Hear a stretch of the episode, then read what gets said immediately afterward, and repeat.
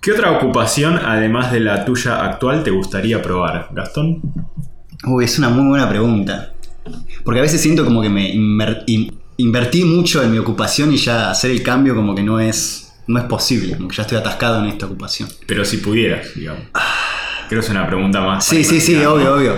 Pero en mi cabeza todo lo que no se puede hacer directamente ni lo, ni lo computo por ahorrar Es, es un recursos. tipo muy práctico, Gastón. Pragmatismo al 100%. No, no, yo creo que me gustaría haber seguido eh, medicina, alguna rama de la medicina. Seguramente si hay alguien que está escuchando que es médico y eso va a decir, no sabe lo que le espera, pero eh, no sé, me parece como que tiene más contacto, como, como resolver problemas más directos de la gente. Que informática es como siempre estar trabajando atrás de la cortina, Mm. eh, backstage. Claro, como que no existo, eh, porque la idea de que la informática es que sea transparente al usuario.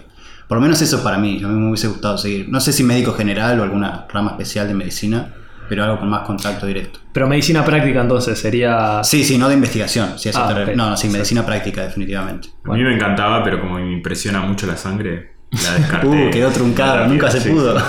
Exacto.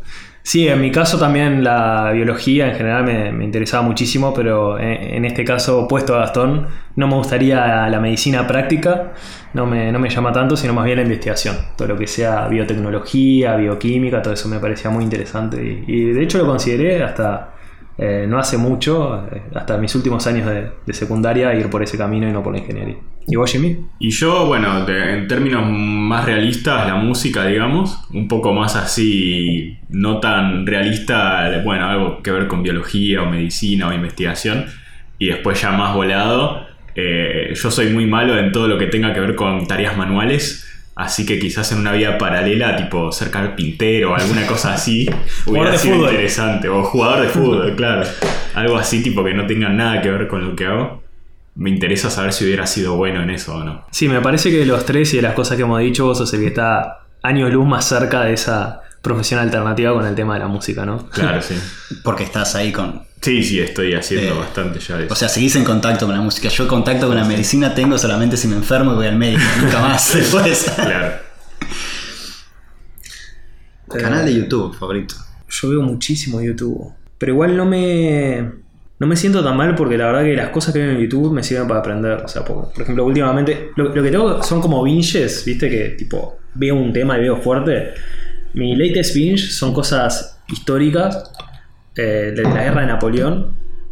Es que para mí que- esos binges tuyos son culpa del algoritmo de YouTube. Hasta Capaz cierto sí. punto, o sea, para mí lo, lo muy interesante del algoritmo es que, o sea, elige cosas que tenés un cierto interés por eso, pero te lo realza. Yo creo que- y yo creo también que te va guiando, que quizás había algo que originalmente no te interesaba mucho, Claro. pero cuando te empieza a cebar con, con las sugerencias y eso, terminás viendo cosas que decís, che, ¿y ¿cómo llega a esto? Para mí es demasiado sensible porque veo un episodio de Sí. un canal y automáticamente refresco la, la página principal de YouTube y voy a tener en los primeros nueve videos otro episodio de ese mismo canal. Sí, me haya gustado o no me haya gustado. Pero no, no es que solo te recomienda eso, o sea, te lo mete ahí para ver si vos reaccionás. claro, pero a mí me pasa Para de que ese, tratar de motivarte a que Eh, sigas en esa línea, digamos. A mí me pasa de que ese episodio lo voy a ver por 4 o 5 días, ponele, y lo tengo que ignorar. Para que, no, para que no me recomiende más, pero lo tengo que ignorar activamente, porque no quiero, no quiero ver más de esto. Bueno, volviendo a Lifehacks, hay una extensión que yo a veces la uso, no la tengo todo el tiempo, que es para,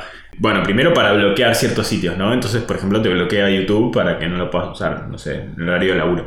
Pero aparte, tenés otra que te saca todas las sugerencias. Entonces vos decís, bueno, no sé, quiero entrar a un video, pero no quiero estar 10 horas en YouTube.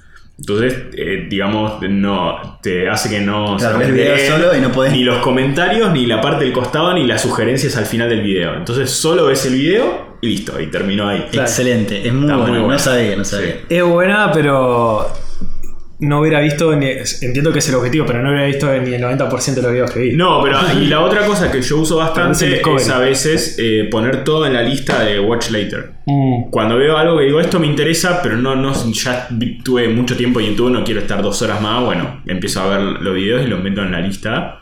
Y algún día que estoy al pedo y no tengo nada para hacer, bueno, meto esa lista y voy mirando videos de... O capaz que hasta en cierto punto cuando volvés a la lista ya te das cuenta que no te interesaba tanto. Exacto, y a veces eso me ha pasado, que hay algo que digo, che, esto no me interesaba, lo saco listo. Viste, porque depende el día, el momento del día o no sé qué, uno está más predispuesto a pasarse 6 horas en YouTube y después cuando ves por ahí esa misma lista de videos decís, Qué paja, Qué no voy, a ver esto, no voy a ver esto ni en pedo. Video de 6 horas en, en cómo, no sé,